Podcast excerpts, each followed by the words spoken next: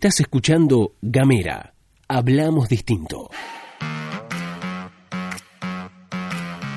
Hola, ¿qué tal? ¿Cómo te va? Bienvenido, bienvenida, bienvenida una vez más al primer noticiero podcastico de la República Argentina. Como es habitual, en 10 minutos les vamos a contar las noticias. Mi nombre es Luz Escarpati y me acompaña Gastón Lodos. Acá estamos para contar un ratitito nada más las noticias en tan solo unos minutitos. Sabes que si querés comunicarte con nosotros podés hacerlo mandando un mensaje de WhatsApp al 549-2901-502990 y de paso, además de mandarnos algún mensajito o compartir alguna cosita que pase por allí, alguna noticia, también podés recibir los contenidos de Gamera.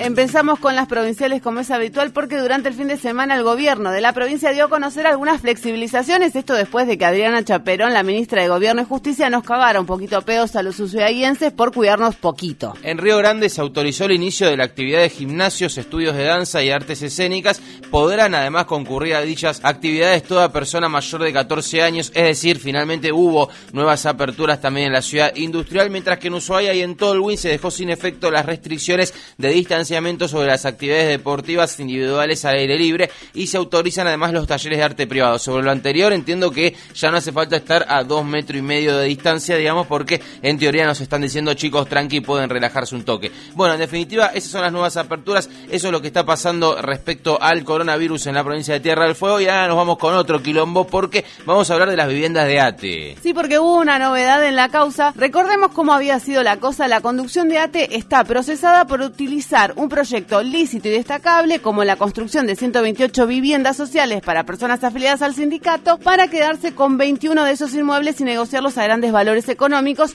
Esto está, son algunos de los textuales que surgen de la causa del escándalo de las viviendas de ATE. Javier de Gama Soler, el juez, había procesado hacia 13 meses a la cúpula de ATE y por estos días se conoció que la Cámara de Apelaciones de Ushuaia confirmó ese procesamiento, pero dictó la incompetencia de la justicia provincial para seguir investigando las maniobras de lavado de dinero relacionadas al caso. Es decir, todo se traspasaría a la justicia federal, ¿no? Correcto, esa es la novedad en cuanto a lo que tiene que ver con los escándalos de la vivienda de ATE. Cambiamos de tema, pasamos a lo que tiene que ver con Ambasador, porque recordemos los trabajadores y trabajadoras están sin cobrar hace ocho meses. Los trabajadores de la firma enfrentan una delicada situación y fueron recibidos hace relativamente poco por la Cámara Legislativa Fueguina, encuentro en que las autoridades de la empresa no se presentaron. La semana pasada habían armado una carpa en la entrada de la fábrica y Sergio Sorok, que es trabajador de Ambasador, explicó a TV2 Noticias el objetivo de ese espacio.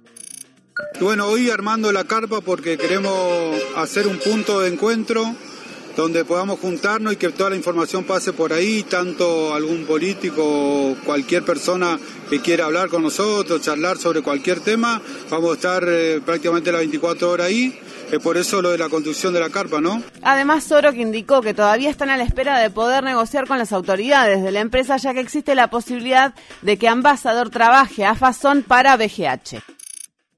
Y seguimos en la espera de que el empresario se siente a negociar o a escuchar al gobernador que fue nuestro garante en esta en esta situación, ¿no? Que salimos dentro de que estábamos dentro de la planta porque el gobernador eh, se puso como garante ante el pedido del empresario, ¿no? Que era uno de los pedidos que tenía para poder sentarse a negociar, pero que no cumplió.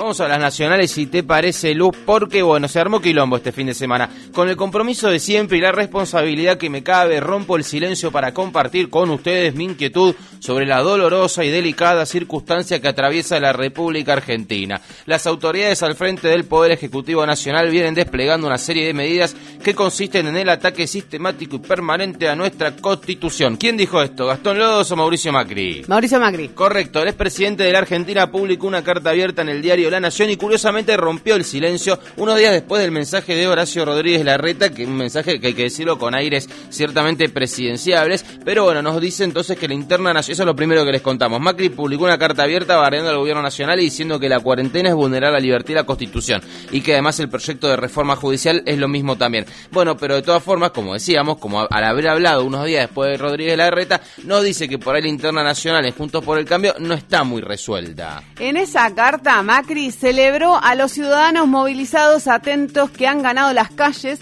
y mencionó entonces la marcha del 17A como un acto de conciencia cívica. Vos estás escuchando esto y decís, bueno, pero estamos en medio de una pandemia inédita para nuestra vida y que es comparable con una que pasó hace 100 años y sí, tenés razón. Obviamente, después de la carta abierta del expresidente en diferentes puntos del país salieron a marchar, ¿no? Manifestantes autoconvocados protagonizaron una movilización en distintos puntos de la República Argentina que se convocó por redes sociales y bajo la consigna 13S todos a las calles y contra las medidas de restricción dispuestas por la pandemia de coronavirus por parte del gobierno nacional y la reforma judicial, entre otros varios puntos, obviamente. Las ciudades que tuvieron las manifestaciones del contagio fueron La Plata, Bariloche, Salta, Córdoba, San Miguel de Tucumán, Rosario, Mar del Plata, San Salvador de Jujuy, Jujuy que está muy, muy, muy jugado, entre otras varias ciudades de la República Argentina. Así que eso pasó el día de ayer, domingo. Cambiamos de tema rápidamente y vamos con algunas cortitas para arrancar la semana. Hay una nota muy interesante de Carlos Burgueño en ámbito.com que habla sobre el bono a 100 años. ¿Te acordás de ese bonito? Bueno,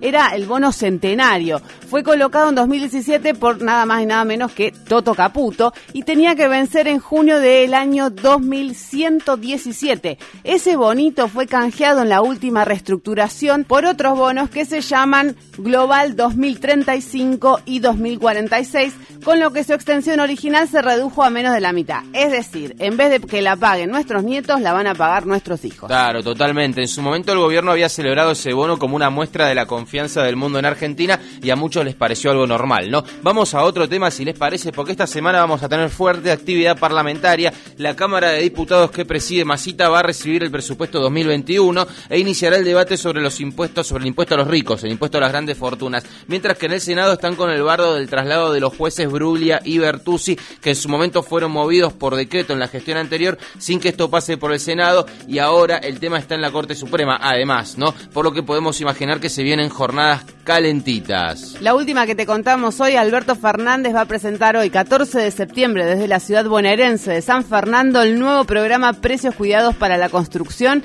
y la expectativa, entre otras cosas, la ponemos en si le va a responder o no a Mauricio Macri. Bueno, nos vamos.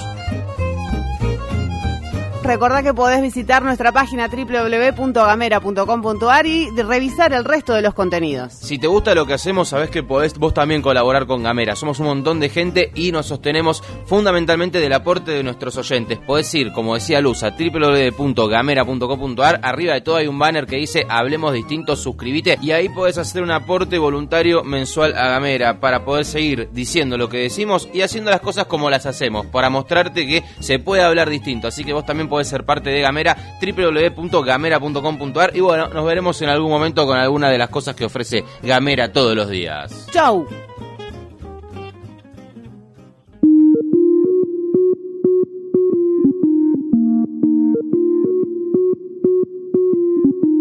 Seguí nuestros contenidos en gamera.com.ar.